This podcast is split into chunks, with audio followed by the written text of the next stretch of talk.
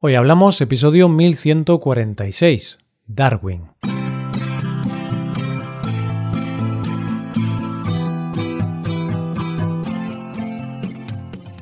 Bienvenido a Hoy Hablamos, el podcast para aprender español cada día. Publicamos nuestro podcast de lunes a viernes. Puedes ver la transcripción, las explicaciones y los ejercicios de este episodio en nuestra web. Ese contenido solo está disponible para suscriptores. Hazte suscriptor premium en hoyhablamos.com. Buenas oyente, ¿qué tal? Seguimos con nuestro tema del mes y por lo tanto seguimos conociendo a algunos de los científicos más importantes de nuestros tiempos.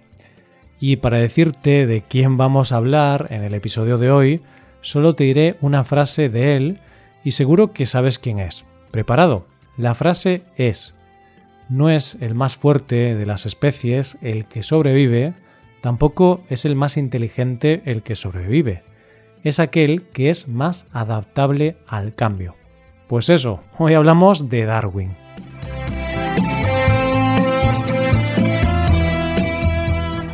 Cuando alguien deja una huella importante en el mundo o cuando se admira mucho a alguien, se suele decir que si no existiera, habría que inventar a esa persona.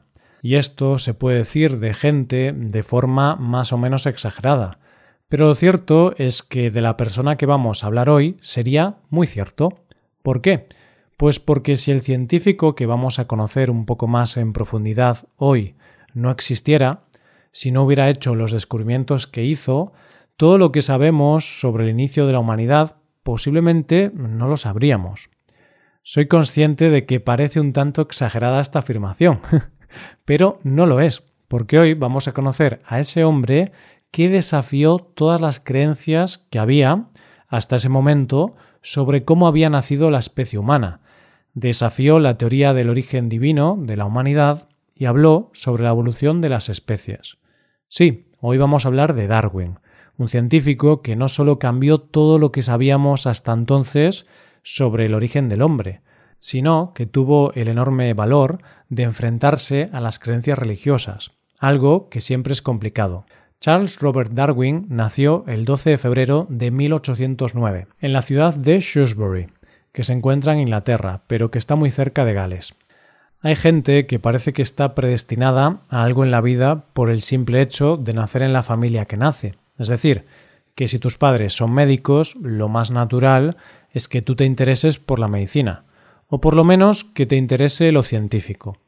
Y esto exactamente fue lo que se pensaba de Darwin y para lo que estaba destinado a priori, porque su padre, Robert Warren Darwin, era médico. Su madre no, su madre era ceramista, pero su abuelo también era médico. De hecho, su abuelo, Erasmus Darwin, fue uno de los pioneros en eso del evolucionismo. El caso es que con esta tradición en su casa era normal que el pequeño Charles mostrara un gran interés por la historia natural, y de ahí su gran afición no solo a observar la naturaleza, sino a coleccionar conchas y minerales, entre otras muchas cosas. Su entorno familiar está muy marcado por la religión, y la primera escuela a la que asiste es la escuela diurna que llevaba el predicador de la iglesia. En 1817 muere su madre y al año siguiente se incorpora, junto a su hermano, a la escuela anglicana de Shrewsbury, que años más tarde ya cuando era un señor de muy avanzada edad, dijo que aquella escuela fue lo peor que le pudo pasar para su desarrollo intelectual. De cualquier forma, en aquel momento Darwin terminó sus estudios en esa escuela, y el verano en que terminó se dedicó a ayudar a su padre como aprendiz en su labor de médico de la zona. El caso es que su padre se empecina en que el niño tiene que estudiar medicina, y con tan solo 16 años ingresa en la Universidad de Edimburgo para estudiar medicina. Parece ser que fue una decisión más de su padre que propia, porque lo cierto es que a Darwin aquello de la medicina parece que no le gustaba demasiado. Vamos, que aquello no era lo suyo. Y de hecho, cuando tenía que hacer prácticas en quirófano, para él era insoportable y tenía que marcharse. Y es que por mucho que tus padres sean médicos, puede que la medicina no sea para ti. Y eso fue lo que pasó, que Darwin terminaría abandonando la carrera de medicina porque era imposible para él. Pero que no le gustara la medicina no implicaba que no le gustara la ciencia, y de hecho, su afición por todo lo que tenía que ver con la biología, las plantas y los animales fue en aumento. Hay que decir que sí hubo una rama de la medicina que llamó la atención a Darwin, y esta fue la taxidermia, que es esta técnica que consiste en disecar animales y conservarlos de tal manera que aunque estén muertos, parece que están vivos. Y no fue solo la taxidermia lo que le llamó la atención, sino sobre todo la persona que impartía las clases, John Edmonston, que era un esclavo negro liberado que conocía en profundidad las selvas de América del Sur, ya que había acompañado en sus expediciones a Charles Waterton. Otra de las cosas importantes que hizo en Edimburgo fue que ingresó en la llamada Sociedad Pliniana, que estaba formada por un grupo de estudiantes de historia natural y que se dedicaban sobre todo a tener grandes discusiones sobre el materialismo.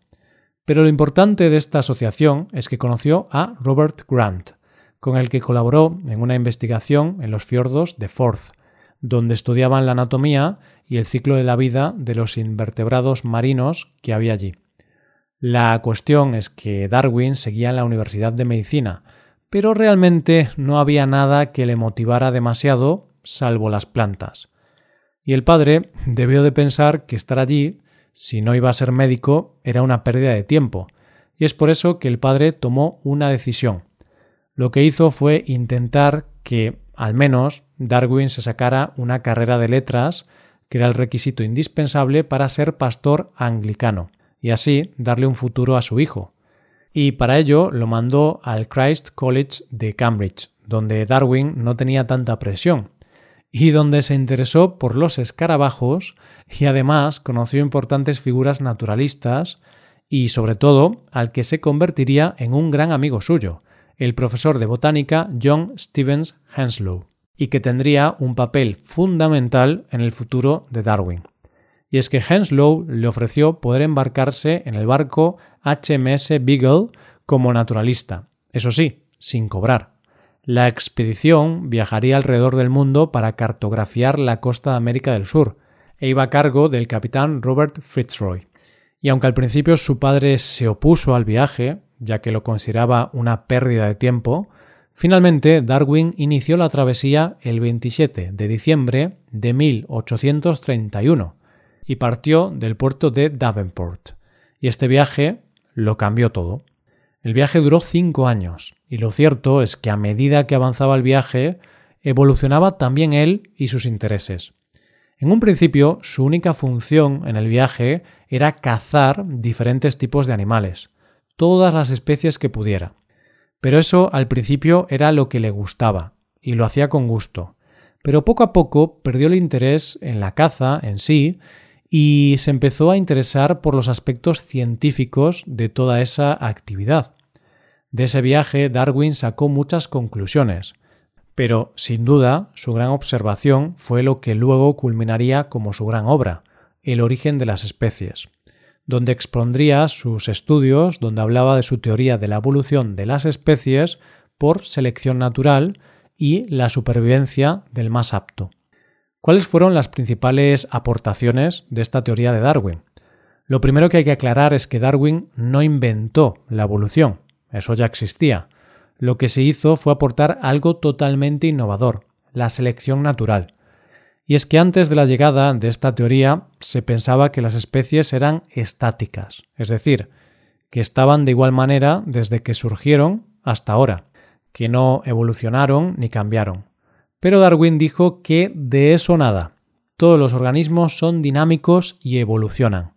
Pero el problema para ver esto era una cuestión de perspectiva, ya que para ver la evolución de las especies se necesita tiempo, porque es una evolución lenta.